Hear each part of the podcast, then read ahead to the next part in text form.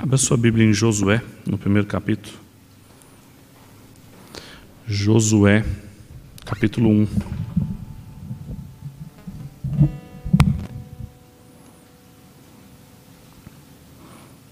Josué, capítulo 1.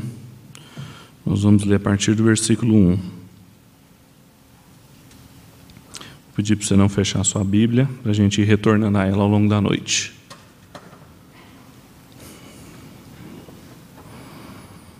Diz o seguinte: Depois da morte de Moisés, servo do Senhor, este falou a Josué, filho de Num, auxiliar de Moisés: Meu servo Moisés está morto. Prepara-te agora, atravessa esse Jordão, tu e todo este povo, para a terra que estou dando aos israelitas. Como disse a Moisés, eu vos dei todo lugar que pisardes com a sola dos pés.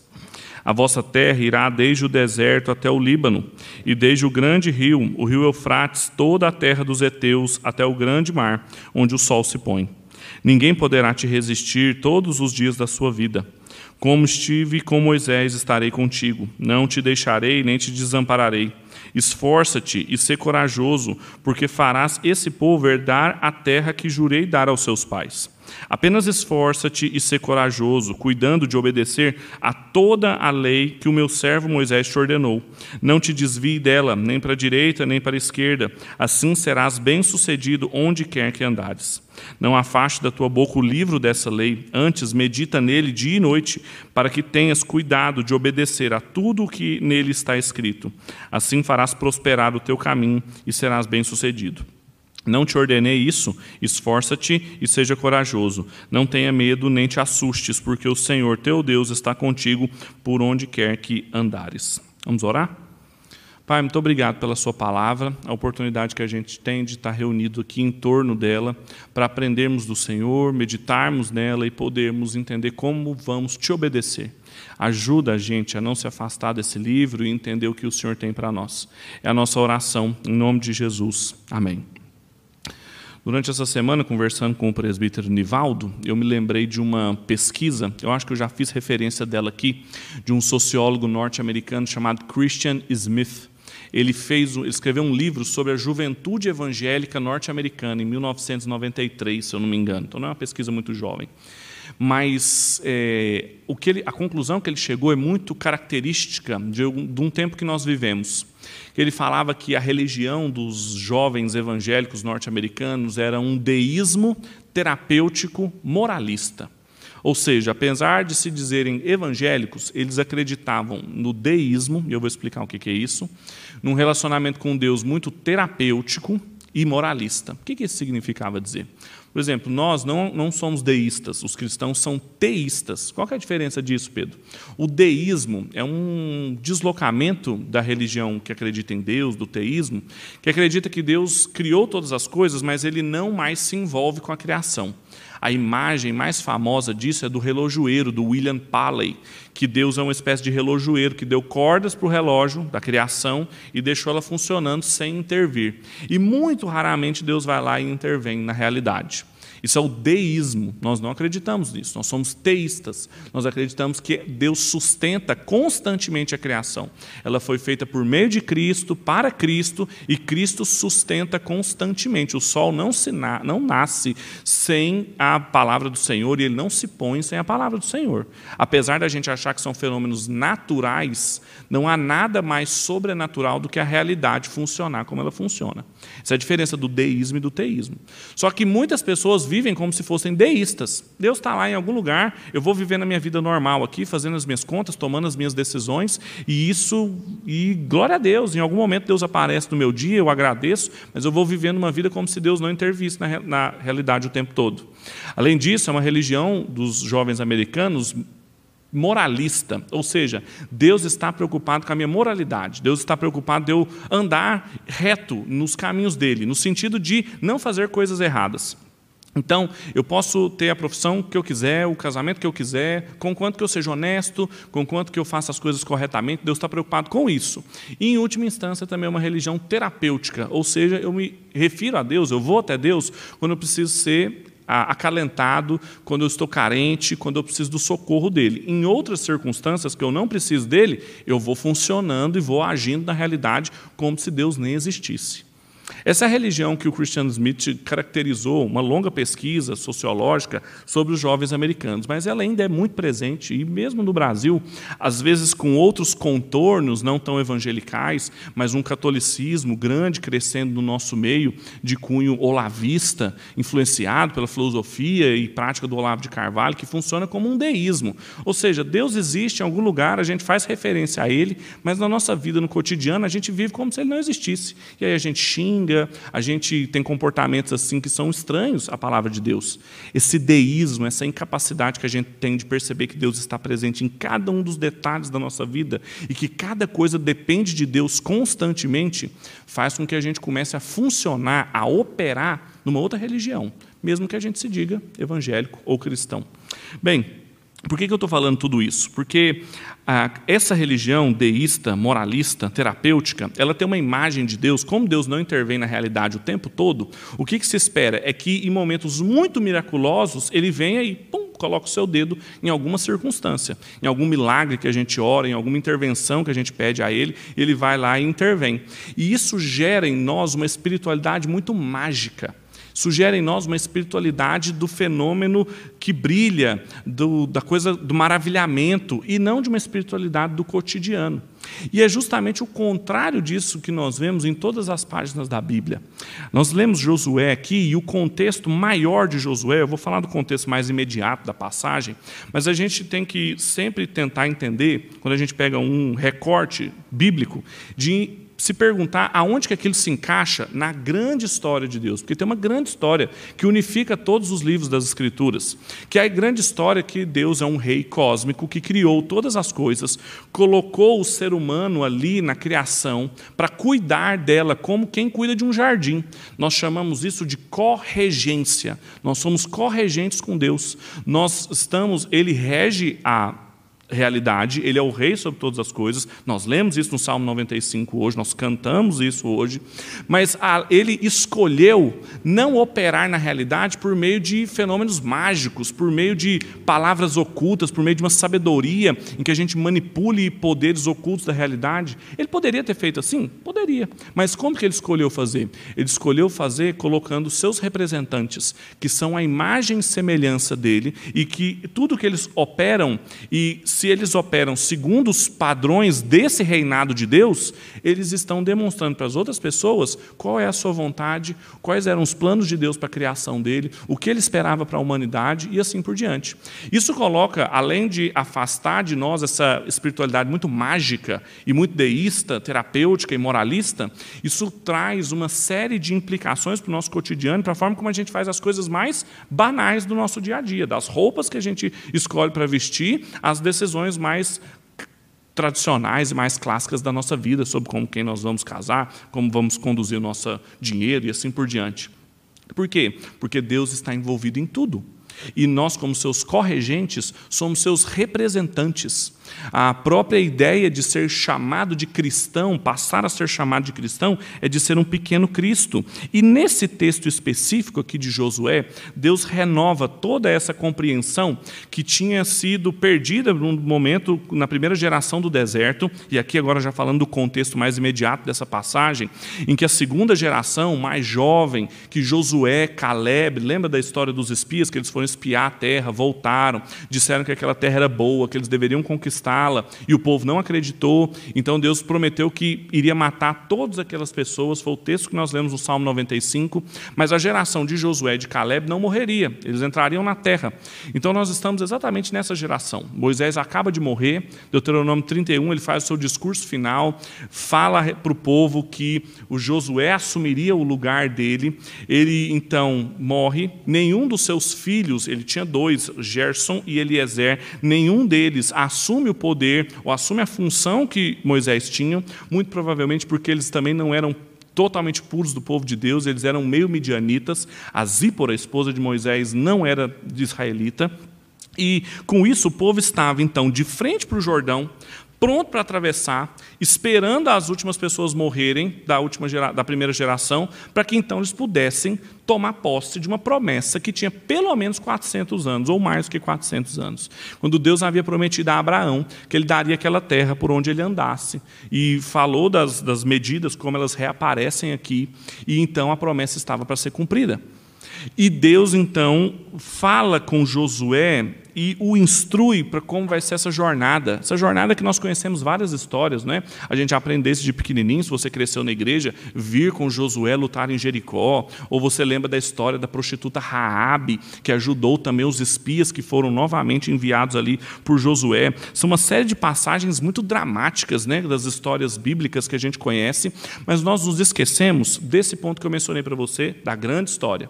E às vezes até mesmo o ensino que a gente dá para as nossas crianças às vezes muito fragmentado, com histórias muito pontuais, a gente, não, a gente perde isso que é fundamental. Josué aqui é um outro Adão, da mesma forma que Adão foi colocado no jardim e se esperava dele uma série de ações, Josué também foi colocado aqui agora na terra e se espera uma série de ações dele. É um regente também, como foi Noé, como foi Abraão, como foi Isaac, Jacó, Moisés e agora Josué. E isso vale para mim e para você também, que somos os regentes, somos corregentes de Deus. Então nós estamos aqui diante das instruções que o próprio Deus dá para como vai ser esse período de tomar posse da terra. E esse primeiro capítulo do livro de Josué funciona como uma moldura teológica, ou seja, ele, é um, ele emoldura o livro todo, mostrando como vai ser daqui para frente. O versículo 2 é uma espécie de resumo do que vai ser o capítulo 1 até o final do capítulo 5, que é a travessia do Jordão. Como que, o que, que Josué, depois que Deus acaba de falar com ele, o que, que ele manda fazer, manda espias, organiza, organiza o exército, fala com as tribos que vão ficar do lado de cá do Rio Jordão para os acompanharem ali, toma uma série de decisões estratégicas, até que Deus fala com ele de novo no, no capítulo 4. O versículo 3, ele resume como é que vai ser a ocupação da terra, que diz respeito do capítulo 5 até o capítulo 12 de Josué, as guerras, o espaço que eles vão ocupar, o espaço que eles não vão ocupar. E o versículo 4 também deixa implícita a distribuição da terra capítulo 13 até o capítulo 24. E a gente pode dizer também que o restante dos versículos, 6, 7, 8, que falam das responsabilidades de Josué, também terminam o livro de Josué no versículo 24, quando ele fala das responsabilidades do povo, agora que ele ia morrer. Então a gente tem um pequeno resumo do livro aqui. Esse livro é dividido nessas quatro partes, e esse texto em específico deixa claro e explícito o tom de Deus durante todo o livro. E isso aqui é muito importante. Um dos comentaristas do texto de Josué, o Victor Hamilton, ele diz que é um texto muito interessante porque, eminentemente, o livro de Josué é um livro de batalhas e conquistas. Muitas mortes, muitas guerras, mas o tom que o texto começa não é um tom militar. Josué era um militar. As aparições que Josué fez em outros livros da Bíblia, Josué aparece desde o livro de Êxodo. Ele está caminhando com Moisés há muito tempo e ele sempre aparece como alguém que estava guerreando. Ele é um soldado. Josué é um militar. Só que a forma como é introduzido o livro de Josué é para que os tons de militarismo, ou de conquista, ou de guerra não assumam o livro, por quê? Porque aquela terra não seria conquistada. O Victor Hamilton fala que a palavra conquista para a terra de Canaã é absolutamente inadequada, porque ela seria ocupada. Deus daria aquela terra para o povo, eles não a conquistariam, Deus entregaria para eles. Então, fala bastante a respeito do caráter de Deus aqui. Portanto, o tema desse texto, os comentaristas são unânimes em dizer, diz respeito às promessas de Deus e às responsabilidades humanas de frente a essa corregência. Ou seja, fala a respeito de tudo aquilo que Deus prometeu para o seu povo em relação à ocupação da terra, o que Deus esperava do seu povo em relação à ocupação da terra e como que isso ainda vale para nós, que também ocupamos a terra, mas não estamos restritos mais àquele pedaço de terra ali de Israel, dessas dimensões que foram dadas aqui, mas a autoridade do rei, que é um Josué muito maior e muito melhor, que é o rei Jesus, tem autoridade sobre os céus e a terra. Então, esse texto e as instruções que nós vemos aqui dizem respeito a mim e à sua vida, de forma que nós também recebemos uma comissão de Deus depois da obra consumada de Jesus. E como que nós também devemos ocupar os espaços aonde nós estamos e o que se espera de nós. Portanto, a gente consegue ver nesse texto as promessas de Deus, as expectativas divinas quanto ao ser humano, o que se espera dele, o trabalho desses seres humanos, apesar de Deus o tempo todo se referir a Josué, eu vou mostrar em alguns momentos do texto em que ele já tinha falado a mesma coisa para Israel, então é um texto para todo o povo, sinalizando como é que eles iriam sinalizar o reino de Deus, a cidade de Deus no meio da cidade dos homens. Esse é o grande tema aqui. O Francis Schaeffer foi ele que falou a respeito dessa espiritualidade não mágica. O Schaeffer tem um livro a respeito de Josué e ele começa mostrando que é, nós vemos a atuação do poder de Deus aqui através de pessoas. Deus escolheu mostrar que Ele reina. Tudo aquilo que nós cantamos, a forma como às vezes a gente por causa da espiritualidade evangélica, a gente canta que Deus é um rei, a gente sabe que Deus é um rei, mas a gente fica assim querendo que as pessoas entendam isso fora da igreja também, de uma maneira mágica. Mas não é mágico, porque Deus escolheu mostrar o seu reinado, a sua regência através dos seus corregentes. E aqui estão as promessas e as responsabilidades para nós. Os indicativos, aquilo que Deus fala sobre si, e os imperativos, aquilo que ele espera do povo. Então tem dois pontos apenas esse sermão, não é um sermão de três pontos, como tradicionalmente a gente faz, só tem dois pontos. O primeiro ponto diz respeito às promessas de Deus. Vamos ler de novo, versículo 1 até o versículo 5. Depois da morte de Moisés, servo do Senhor, este falou a Josué, filho de Num, auxiliar de Moisés: Meu servo Moisés está morto, prepara-te agora, atravessa esse Jordão, tu e este povo, para a terra que eu estou dando aos israelitas. Mas, como disse a Moisés, eu vos dei todo lugar para pisares com a sola do seu pé. A vossa terra irá desde o deserto até o Líbano, e desde o grande rio, o rio Eufrates, com toda a terra dos heteus, até o grande mar, onde o sol se põe. Ninguém poderá te resistir todos os dias da tua vida. Como estive com Moisés, assim estarei contigo, não te deixarei e nem te desampararei. Então veja, o texto aqui, os cinco primeiros versículos, falam sobre promessas de Deus. São indicativos, ou seja, descrevem o que Deus está fazendo. Eu vou ser com você como eu fui com Moisés, não vou deixar ninguém te vencer, vocês vão ocupar a terra, a terra tem essa extensão, são promessas. E várias temáticas que já apareceram antes no Antigo Testamento, principalmente nas alianças que Deus fez com o seu povo, com Abraão, com Isaac, com Jacó, reaparecem aqui e que são importantes para nós para entendermos essa linha histórica que Deus está conduzindo o seu povo e para entendermos como que isso vale para mim e para a sua vida. Por exemplo, a promessa de nos dar a terra, do versículo 1 versículo 2. O que ele estava querendo mostrar aqui é que a liderança de Moisés tinha acabado, a de Josué deveria começar agora, e muito diferente de outros episódios, como por exemplo é, Êxodo capítulo 12, 13, 14, em que haviam manifestações de conflito, de carência de liderança entre Israel, que as pessoas não reconheciam Moisés naturalmente como líder e tentaram usurpar o poder mais de uma vez ali. Aqui isso não acontece. Aqui, muito naturalmente, pelo fato, inclusive, de Moisés ter sempre treinado Josué, há alguns comentaristas que dizem que o caos que reina posteriormente ao livro de Josué no livro de Juízes é porque Josué não fez a mesma coisa que fizeram com ele, preparou alguém mais novo do que ele para ocupar o seu lugar posteriormente. E não, mas independente disso, nós não temos conflito aqui. O próprio Deus fala com Josué diretamente num relacionamento muito vívido, mostrando para ele que os israelitas agora têm que atravessar o Jordão. E apesar dos israelitas atravessarem, apesar deles entrarem em batalhas, Deus daria a terra. Isso aqui é muito importante, meus amigos. Por quê? Porque quando a gente estuda as Escrituras, e isso é uma tentação dos pregadores, eu incorri muito tempo nesse erro. A gente olha o texto bíblico e a gente tem a tentação de ficar falando para a igreja o que a igreja deve fazer. Ou a gente lê o texto e fica tentando ver o que a gente tem que fazer.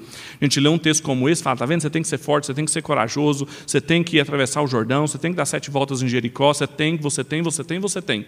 É uma espiritualidade de coisas que a gente faz para Deus. E tem um monte de coisa que a gente tem que fazer para Deus, mas elas sempre vêm em segundo lugar. Sempre antes a gente fala o que, que Deus fez, quem Ele é, o que ele conquistou por nós. E só por causa disso a gente faz o que a gente faz. Isso muda tudo, isso muda toda a nossa espiritualidade, porque a gente não tem mais um relacionamento com Deus baseado nas coisas que eu faço ou que eu deixo de fazer, mas na obra dele, a obra dele consumada, inclusive na obra de Cristo e aplicada na mim, na sua vida. Então, o nosso relacionamento com ele não diz respeito a coisas que nós fazemos para ele, para ele nos amar mais ou menos, mas acima de tudo, do começo ao fim, a aliança que ele teve com o seu povo, seja no Antigo no Novo Testamento, sempre foi uma aliança do que ele fazia, do que ele daria ao povo, de que eles deveriam confiar nele. E todas as coisas que eles deveriam fazer eram em respostas a isso. Inclusive, o Novo Testamento, o paradigma hermenêutico do Novo Testamento é justamente esse de indicativos e imperativos. Deus indica as coisas que ele está fazendo e quem ele é, e depois vem os imperativos, as coisas que nós devemos fazer. E isso aparece aqui também, cumprindo as promessas de séculos depois de que ele daria a terra aos seus antepassados. Além disso, tem uma promessa aqui também de possuir tudo aquilo aonde eles pisarem. E isso também, se a gente lembra das narrativas em Gênesis, quando Abraão, Deus fez Abraão andar por toda aquela terra para saber que ele estava pisando numa clara referência à terra que ele daria aos patriarcas e à sua descendência. E destaca-se aqui também nesses versículos, versículo 3 e 4, a palavra todo, e todo, toda a terra, todo o povo, todos os, os, momentos, Deus está se referindo a uma extensão completa da terra, que Ele não deixaria de dar para o povo, e do envolvimento de todas as pessoas também. Ou seja, a necessária participação de todo o povo nesse processo. Até mesmo as tribos, algumas tribos pediram para Moisés para ficarem do lado de cá do Jordão, ou seja, não ocuparem o lado de lá. E tudo bem, foi aceito, mas eles teriam que ir à batalha também. Participaram, das primeiras coisas que Josué faz depois desse diálogo com Deus é conversar com essas, com essas tribos para que elas atravessem também o Jordão e só depois elas voltem e ocupem o seu espaço. E vale ressaltar aqui que essas dimensões que são apresentadas em Josué servem como prova da incredulidade do povo frente à palavra de Deus, porque o povo de Israel nunca ocupou Canaã Canaã nessas dimensões que são apresentadas aqui. Sempre foram com dimensões menores, por causa da sua incredulidade, porque não conquistaram todas as terras que Deus mandou, porque não eliminaram todos os povos que Deus mandou. O livro de Josué termina com Josué não conseguindo expulsar todas as pessoas da terra. Por quê? Por causa de incredulidade porque Deus já tinha dado aquela terra para eles. Nem no reinado de Davi e de Salomão, que foram os reinos mais prósperos de Israel, que se expandiram muitíssimo, eles não ocuparam essas dimensões que Deus traz aqui. Portanto, a gente percebe que havia uma promessa e ela foi desobedecida e por causa disso não desfrutaram daquilo que Deus prometeu. Além disso, no versículo 5 tem uma promessa também de não ser derrotado. E a, a fraseologia, a gente estuda muito isso, ou seja, os termos e as construções das frases presentes nesse texto aqui se aproximam muitíssimo das construções das frases para Abraão. Ele falou assim: olha, é, aonde você for, você vai ser abençoado. Quem te amaldiçoar, eu amaldiçoarei, e quem te abençoar, eu abençoarei. Ou seja, Deus, na sua aliança com o seu povo, tinha feito a promessa de que os nossos amigos seriam amigos de Deus e de que os nossos inimigos seriam inimigos de Deus. E aqui ele reafirma isso para Josué dizendo: você será invencível, você não será derrotado. E a incapacidade, por exemplo, de Josué expulsar os povos ali da terra, justamente foi de não acreditar que ele, essa palavra ele havia recebido. E essa palavra aqui Deus tinha falado apenas para os patriarcas, depois para Moisés e só então para Josué. Pouquíssimas pessoas ouviram exatamente o que diz aqui no versículo 5, como Josué. E uma das consequências era a bênção dele diante de todos os povos, mas mesmo assim eles não optaram por isso. E em quarto lugar, tem uma promessa aqui também deles não serem desamparados. Eu estarei com vocês por todos os dias. Esse era um sinal de relacionamento com Deus. Esse era um sinal que garantia a ocupação da terra, novamente, o que eles iriam fazer por causa do relacionamento que eles tinham com Deus. E acima de tudo, portanto, Deus era amigo de Josué e amigo do povo de Deus. Quando a gente lê tudo isso aqui, sobre essas promessas, e a gente se pergunta o que isso significa para mim e para você, não só os temas e até mesmo as frases utilizadas aqui, mas todas as ideias presentes nessa reafirmação da aliança com o seu povo nos permite perceber como que no Novo Testamento esse padrão da corregência com Deus se mantém e como ele se alicerça nessas promessas. existe uma clara correspondência em tudo que é falado por Deus aqui com o que o Senhor Jesus fala aos seus discípulos em Mateus 28, versículo 18 ao 20. Eu vou ler, você não precisa abrir, mas depois de Jesus ressuscitado, ele aparece aos discípulos e ele diz o seguinte: E aproximando-lhe Jesus lhe falou: Toda autoridade me foi dada nos céus e na terra. Portanto, ide, fazei discípulos de todas as nações, batizando-os em nome do Pai, do Filho e do Espírito Santo, ensinando-lhes a obedecer a todas as coisas que vos ordenei, e eu estou convosco todos os dias até o final dos tempos. Veja, a autoridade sobre toda a terra. Eles poderem ir a todas as nações, batizando-os em nome do Pai, do Filho e do Espírito Santo. A promessa de que Deus estaria com eles sempre. São as mesmas promessas que são feitas aqui. o mandato deles ensinarem as pessoas a obedecerem todos os mandamentos que eles havia lhe entregado, e toda a ênfase da segunda parte que nós vamos ler aqui de Josué, de Josué meditar no livro da lei de dia e de noite para obedecê-la e ensinar o povo a obedecer, nós temos uma correspondência clara aqui. Isso significa que nós também como discípulos de Jesus, nós somos corregentes numa terra muito mais ampla do que foi a terra de Israel. E significa que, através de uma obra, de um Josué muito maior e muito melhor, que é o Senhor Jesus, que morreu no nosso lugar, ressuscitou, reestabeleceu a sua autoridade, o seu reinado sobre todos os céus e a terra, ou seja, sobre cada centímetro da existência, nos foi dado também cada centímetro da existência para a gente ocupar e poder obedecer ali o Senhor que estaria conosco por todos os momentos. Nós fazemos isso quando nós ocupamos nas nossas famílias, nos nossos trabalhos, no lugar onde nós estamos, e a tomada de consciência dessa bênção cósmica que Deus nos deu através da obra de Cristo, que Josué antecipa, sinaliza, é um grande paradigma de tudo aquilo que Cristo será em proporções muito maiores, nos recoloca no lugar de direito, nos coloca em missão, nos coloca em serviço de corregência também a Deus e deve nos equipar para tomarmos com responsabilidade as nossas funções.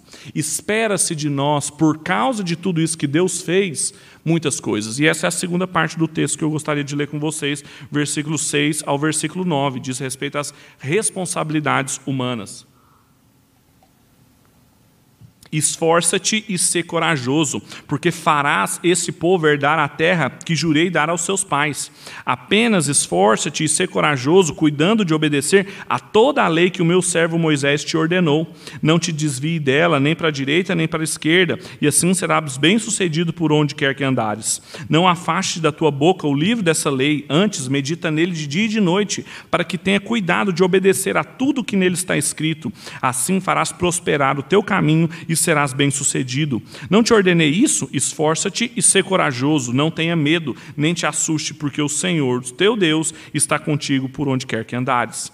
Então, se no primeiro momento nós temos toda a fundação, os fundamentos da aliança de Deus, naquilo que ele prometeu, naquilo que ele fez, naquilo que ele garantiu que continuaria fazendo, aqui nós temos as responsabilidades, as expectativas divinas sobre nós como respostas, nunca como condições, mas como respostas daquilo que já fez Deus por nós. A primeira delas é a responsabilidade de nós sermos fortes e corajosos, e isso é repetido três vezes no texto, que faz lembrar as três vezes que a mesma expressão apareceu no Pentateuco, duas em Deuteronômio e uma em Êxodo, e que em uma delas é aplicado a todo Israel, que todo o povo de Deus deveria ser forte e corajoso, deveria se esforçar, porque estaria ali dizendo que confia no Senhor que estava com eles e que por isso eles podiam ser fortes e corajosos. E ela vai reaparecer depois dessa expressão, por exemplo, quando Davi fala ao seu filho Salomão que irá construir um templo e ele fala ser forte e corajoso. Isso vale ao povo de Deus e essas e o motivo pelo qual as consequências desse ser forte e corajoso, da mesma forma que ele aparece três vezes, tem três consequências, tem três porquês disso. No primeiro é porque fará o povo herdar essa terra prometida. Então, Josué, seja forte e corajoso, porque você vai fazer o povo herdar a terra prometida. Seja forte e corajoso, porque o seu, você vai fazer o seu caminho prosperar, e em tudo você vai ser bem sucedido. E seja forte e corajoso, porque eu estarei com você por onde quer que você for. Então, essas consequências dessa tomada de responsabilidade de Josué nos ensinam a respeito das expectativas divinas que tem sobre os seus corregentes, sobre as pessoas que têm a responsabilidade de sinalizar o que é viver debaixo do reino de Deus, o que é viver debaixo da constante operação e dos mandamentos de Deus para as realidades em que nós estamos ocupando e que nós estamos tomando lugar. E além disso, também a segunda responsabilidade que nós temos aqui é uma responsabilidade com o livro da lei. O livro da lei assume aqui, a partir de Josué, um protagonismo imenso. E o livro do Francis Schaeffer é basicamente todo sobre isso. O primeiro capítulo é só sobre o livro da lei. Por quê? Porque a gente tem em mente que quando ele fala sobre o livro da lei, eminentemente ele está falando sobre Deuteronômio, mas também tudo que estava sendo escrito e que continuaria sendo escrito para posteriormente formar o cânon, ou seja, isso que nós temos nas nossas mãos, a nossa Bíblia. E aqui existem preocupações muito típicas da nossa espiritualidade com Deus, que é eminentemente baseado num livro. Porque o Schaeffer fala bastante sobre isso. O Schaeffer, o tempo inteiro, ele, tá, ele fica lembrando para os seus leitores que Deus se revelou proposicionalmente, ou seja, com proposições, com frases. Deus não se revelou para o seu povo com uma experiência mediúnica. Deus não foi um clarão que apareceu para Moisés. Moisés interpretou o clarão. Deus falou com Moisés. Deus falou com Josué. E isso não deixou margem para interpretações ou para estarmos no escuro de saber como deveria deveríamos agir. Deus sempre revelou-se proposicionalmente através de frases, de proposições, e isso nos ajuda a termos uma espiritualidade calcada no cânon. Alguns especialistas em religião, estudos da religião contemporâneos, falam de uma virada linguístico-cultural, ou seja, estudam, tentam estudar as religiões, entendendo que as culturas próprias de cada uma delas. Então, se perguntasse para um cristão o que é ser um cristão, para um cientista da religião desses, ele falaria assim: é agir como os cristãos agem. Eles cantam para Deus, eles chamam Deus de Senhor, eles têm uma Bíblia. Isso é observar a religião cristã a partir da sua cultura. Só que isso não basta para dizer quem nós somos, porque a gente pode estar, inclusive, repetindo ações e práticas que são estranhas às Escrituras. O que calca e nos dá firmeza é sabermos do cânon, uma virada canônica linguística, ou seja, sabermos sobre a linguagem, os jogos de linguagem que dizem respeito à Bíblia. E isso aqui é muito importante e isso fica explícito aqui na vida de Josué. Por quê?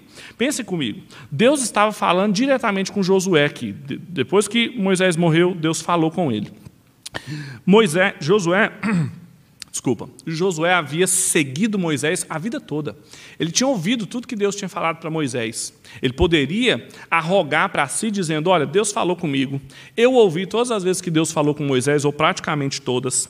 Além disso, o texto bíblico fala que ele tinha os sacerdotes, os filhos de Arão, para se consultar, para poder consultar a Deus quando precisasse. Tinha o Urim e o Turim, que a gente não sabe muito bem o que, que é, mas era um instrumento dos sacerdotes para consultar a vontade de Deus.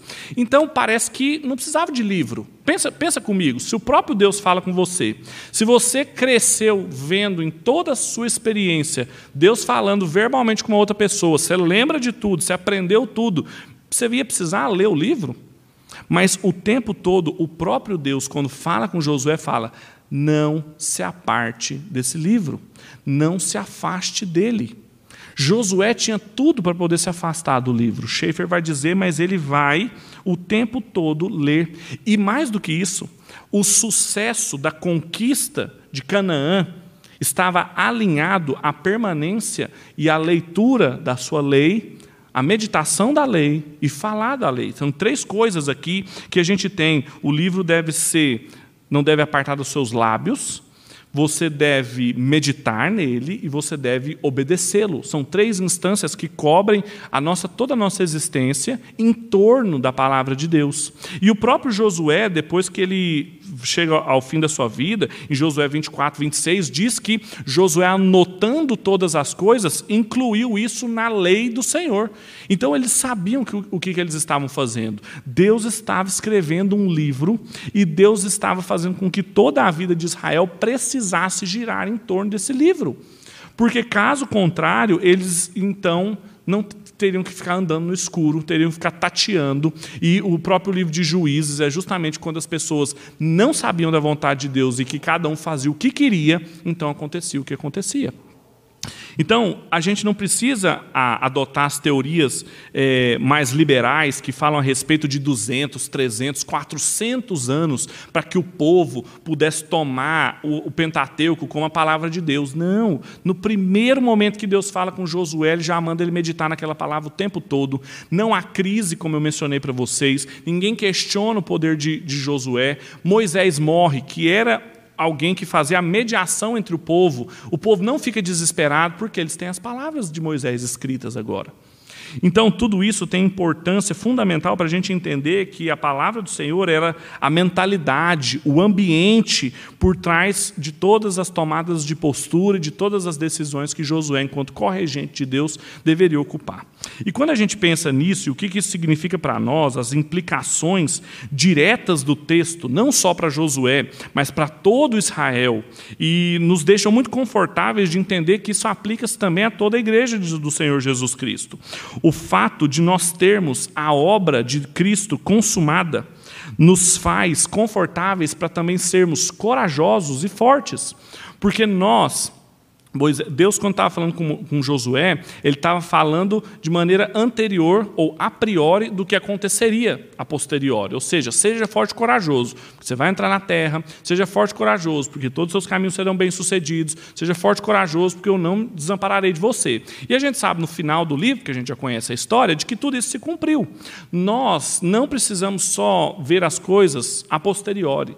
Nós, por causa de tudo que já aconteceu, por causa da obra consumada de Cristo e aplicada nas nossas vidas, nós temos renovadas condições de sermos mais fortes e mais corajosos do que foi Josué, em obedecer e ocupar a terra que nos foi dada.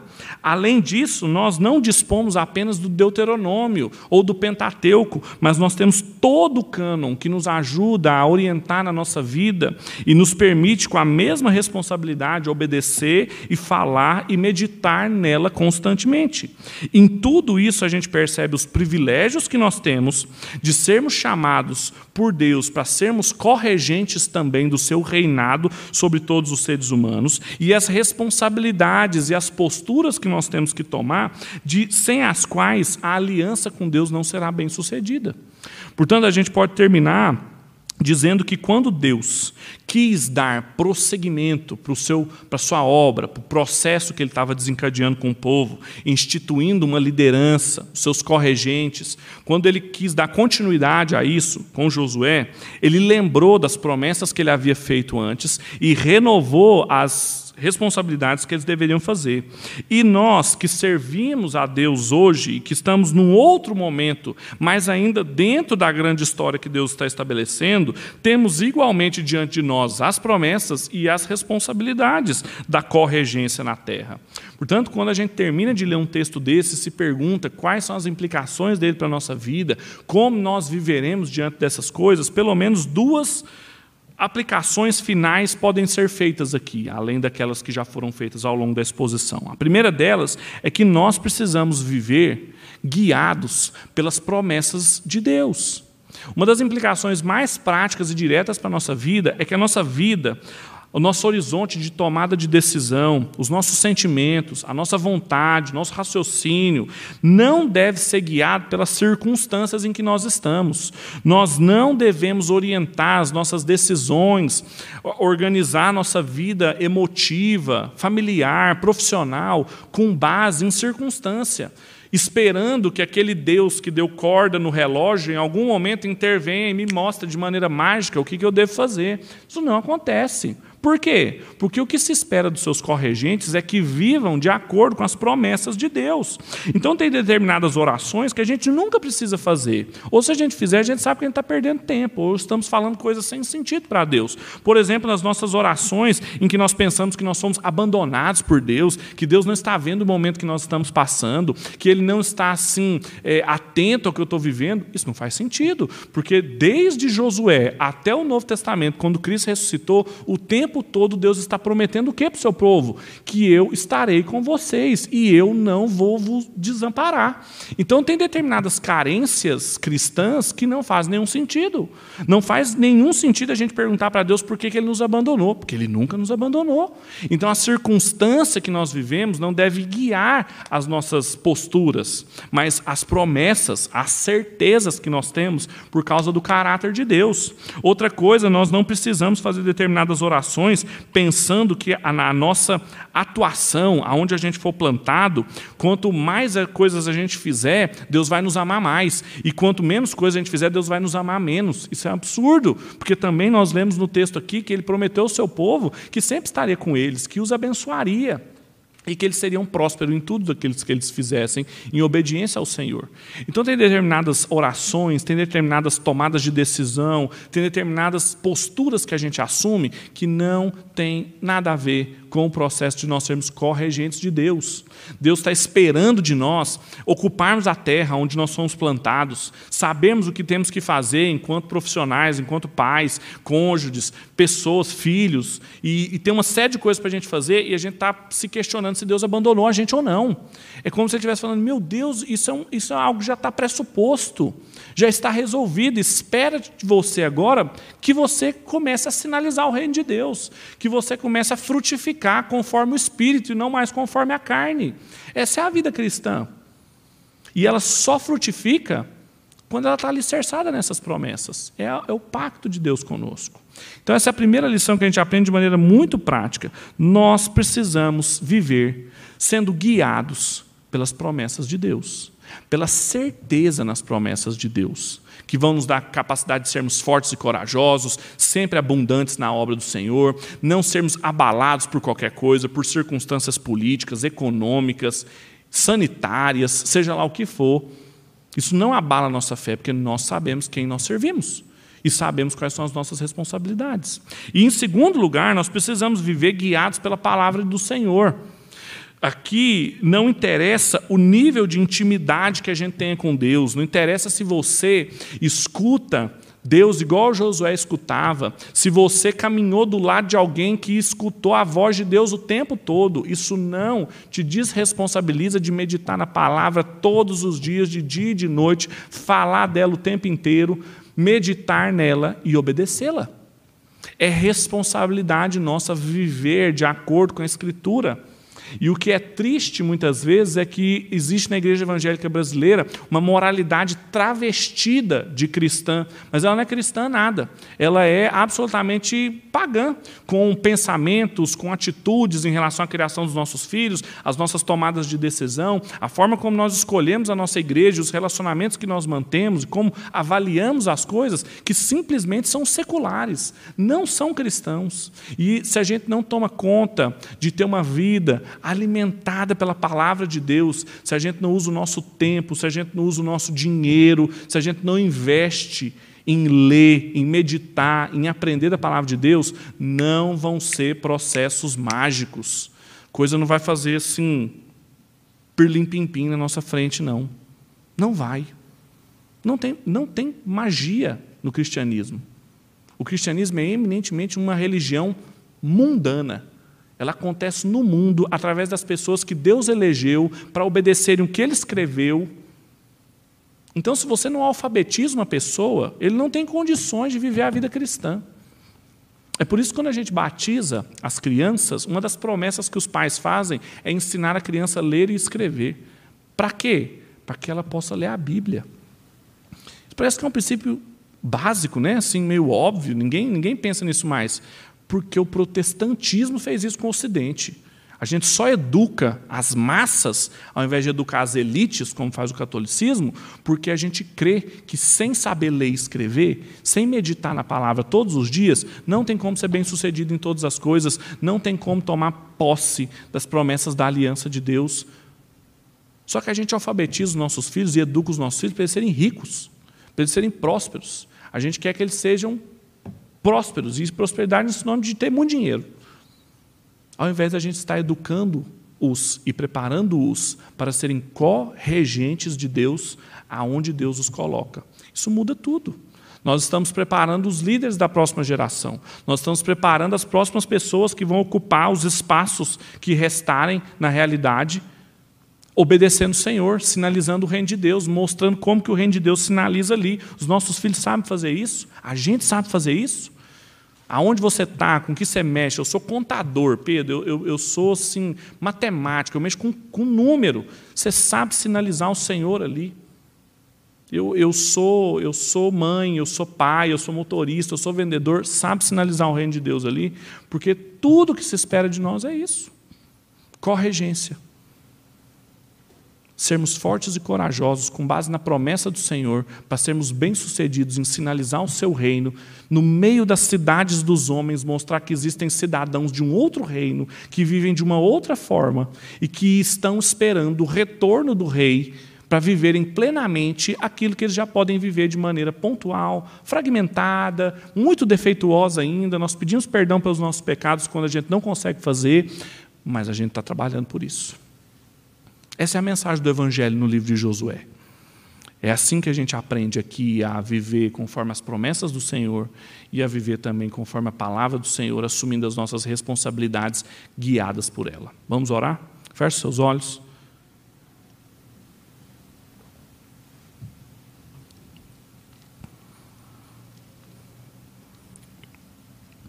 Deus, nós te louvamos, porque o Senhor é o Rei sobre todas as nações.